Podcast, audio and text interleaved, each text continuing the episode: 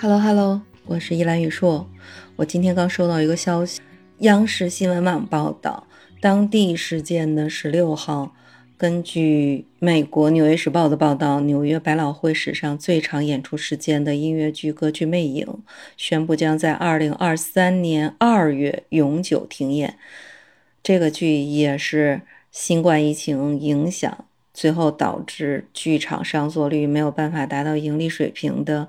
又一个要永久停演的音乐剧了，唉，听到这个消息，我真的是很难过。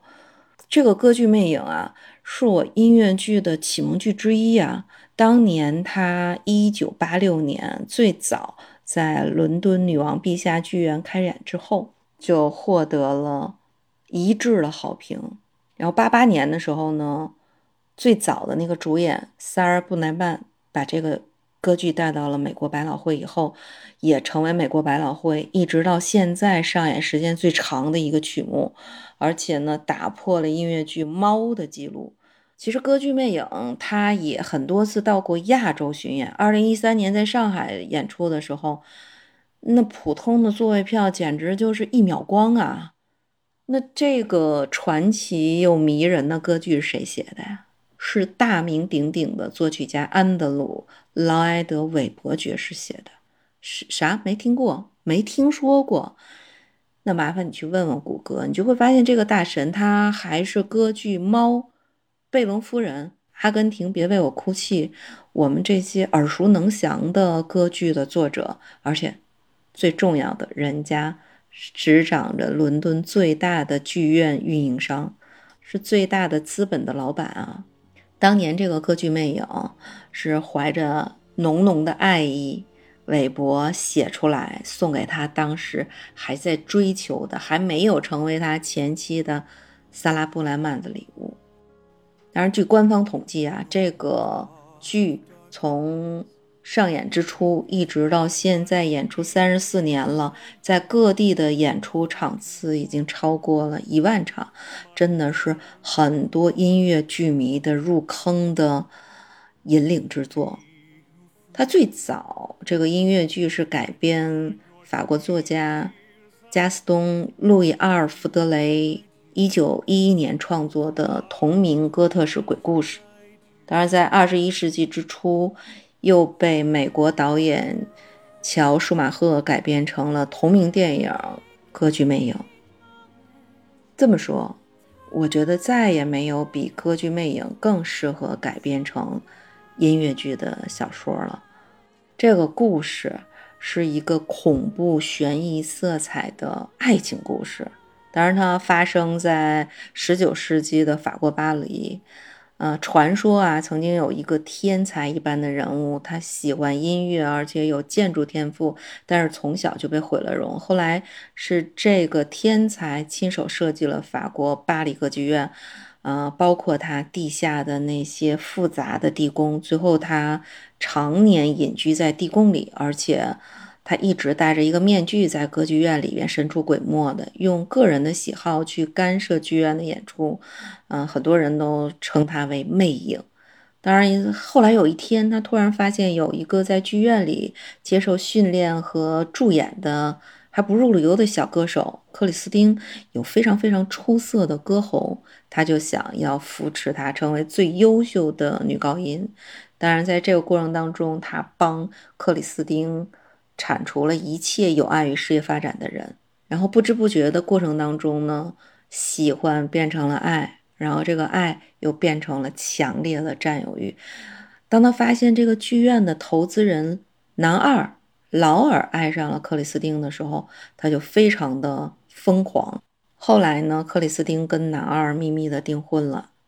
这个魅影知道了之后，冲冠一怒为红颜呐。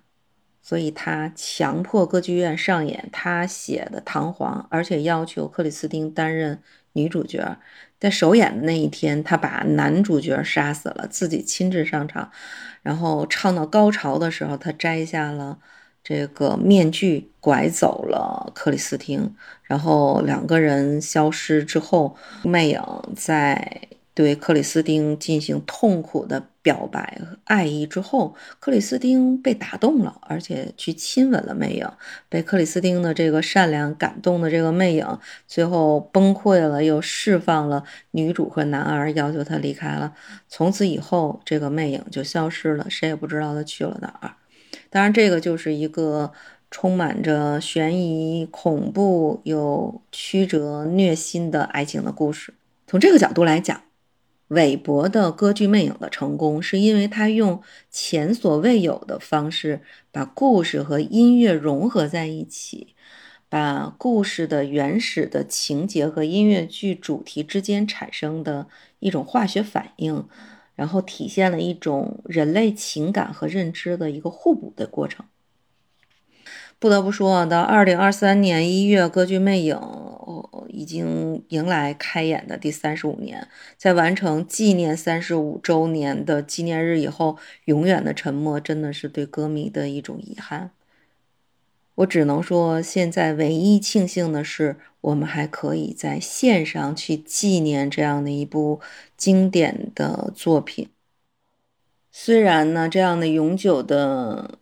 停演，让我们没有办法在线下的音乐剧场是实景的体验这一部经典的歌剧，而且没有办法体验那种音乐审美和舞美上的这样的一个设计的愉悦感。但是呢，如果对这个剧感兴趣的小伙伴，我首先可以推荐三个线上的资源。第一个呢，我要给大家推荐的是《歌剧魅影》二十五周年版。这个是全网最完整清晰的视频的画面，而且呢，当时的主角也都是大咖级的这样的一个人物，因为他是韦伯花了几年的时间选择的，有多年活跃在音乐舞台剧上的实力演员，而且当时他定位公演的。是在皇家阿尔伯特音乐厅，那是一个很古老的经典的歌剧院。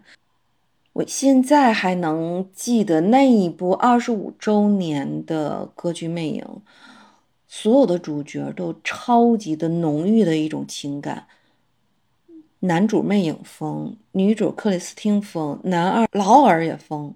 就所有人的饱满的这样的一个感情，让你在看其他版本的时候，你都觉得有那么一点点的，用什么词儿来形容？寡淡。而且这一部二十五周年版本的这个视频结尾谢幕的时候，有几十分钟的超级彩蛋呢。每一届的这个优秀的老演员重返这个舞台，然后对同一个角色献唱，而且豪华的幕后制作团队也登台享受这种掌声。其实百老汇的音乐剧好像在国内啊，经常歌剧混为一谈。其实百老剧音乐剧那里边的通俗，就是纽约精神的象征，跟阳春白雪的歌剧其实差距是很远的。简单的讲吧。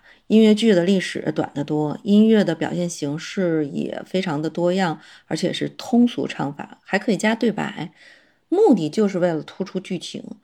歌剧是诞生在意大利，它来源于古希腊剧场的剧场音乐，就只有咏叹调、宣叙调两种唱法，重点是欣赏音乐。你现在明白了吧？音乐剧其实是更贴近大众的一种表现形式。那么第二个呢，如果大家对这个音乐感兴趣的话，还是推荐大家搜索《歌剧魅影》的这样的一个音乐，后边带 VIP 原唱的版本是最精彩的。然后戴上耳机，你去沉浸在这个音乐的氛围里边，你可以暂时的闭上眼睛，通过音乐在脑海里重新构建那样一个想象的视觉。当然最后啊。大家也可以去找二零零四年那一版《歌剧魅影》的电影版，其实就有点像我们喜欢刘德华的歌，我们可以去演唱会的现场，也可以看视频的 MV，其实都是不错的选择。虽然听到永久停演的消息，我还是有一点点的难过，但是有这样的一个线上资源呢，也可以稍稍的安慰一下我受伤害的心。那如果小伙伴们感兴趣，就去线上寻找相关的资源来去重温一下这部经典的音乐剧吧。嗯，今天的节目就到此结束，我们下期节目再见。